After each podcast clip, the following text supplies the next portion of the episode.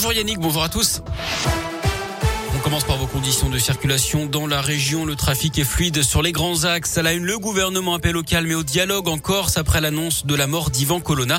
Gabriel Attal, le porte-parole de l'exécutif, assure que toute la lumière sera faite sur l'agression dont le militant indépendantiste a été victime en prison.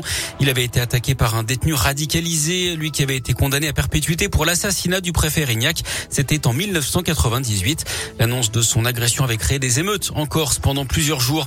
Les suites de l'assassinat du rugbyman Martine à Rambourou à Paris samedi. Une femme va être présentée à un juge d'instruction aujourd'hui en vue de sa mise en examen. Elle est âgée de 24 ans. Ce sera une proche du principal suspect, un militant d'extrême droite. C'est elle qui aurait été au volant de la voiture dans laquelle deux autres suspects auraient tiré sur l'ancienne internationale argentin. Les cours du pétrole repartent à la hausse, plus 7%. Hier, le prix du baril repasse au-dessus des 110 dollars. Les prix à la pompe devraient donc suivre hein, dans les jours qui viennent.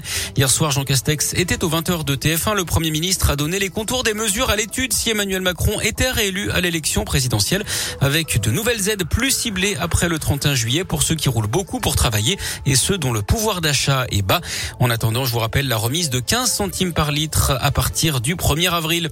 Justement, J-19 avant le premier tour de la présidentielle et d'après un sondage et là, Emmanuel Macron reste nettement en tête des intentions de vote, mais recule avec 27,5%. C'est trois points de moins par rapport à la semaine dernière. Marine Le Pen suit avec 20%. Jean-Luc Mélenchon complète le trio avec 15%. Valérie Pécresse et Éric Zemmour sont à 10%. 4% et demi pour l'écologiste Yannick Jadot. Un point devant le communiste Fabien Roussel. Suivent Nicolas Dupont-Aignan et Jean Lassalle à 3%. 1% et demi pour Anne Hidalgo et Philippe Poutou. Nathalie Arthaud ferme la marche à 0,5%. En bref, aussi dans dans la région cette terrible découverte hier après-midi à Sault-Brenna dans l'Ain. Une voiture immergée dans le Rhône a été retrouvée par les pompiers. À l'intérieur du véhicule, le corps sans vie d'un homme de 60 ans. D'importants moyens ont été dépêchés par les secours. Combien gagnent les joueurs de Ligue 1 L'équipe dévoile aujourd'hui ce que touche les stars du championnat. En tête, on retrouve Neymar, le Brésilien du PSG, avec 4 millions d'euros bruts par mois, 3,3 millions pour Messi, 2,2 millions pour Mbappé. Sur les 23 premiers de ce classement, 21 jouent au PSG. Dans la région, Dombélé et Boateng de l'OL figurent dans le top 30 avec 350 000 euros chacun. À Saint-Etienne, Wabib Kazri touche 290 000 euros. Plus modeste à Clermont avec 50 000 euros bruts pour Bayo. Un peu plus de deux ans désormais des Jeux 2024 à Paris. On en sait plus sur la billetterie de l'événement. Le comité d'organisation a dévoilé hier une partie du calendrier avec 10 millions de billets mis en vente, près de la moitié à 50 euros ou moins et même 1 million à seulement 24 euros.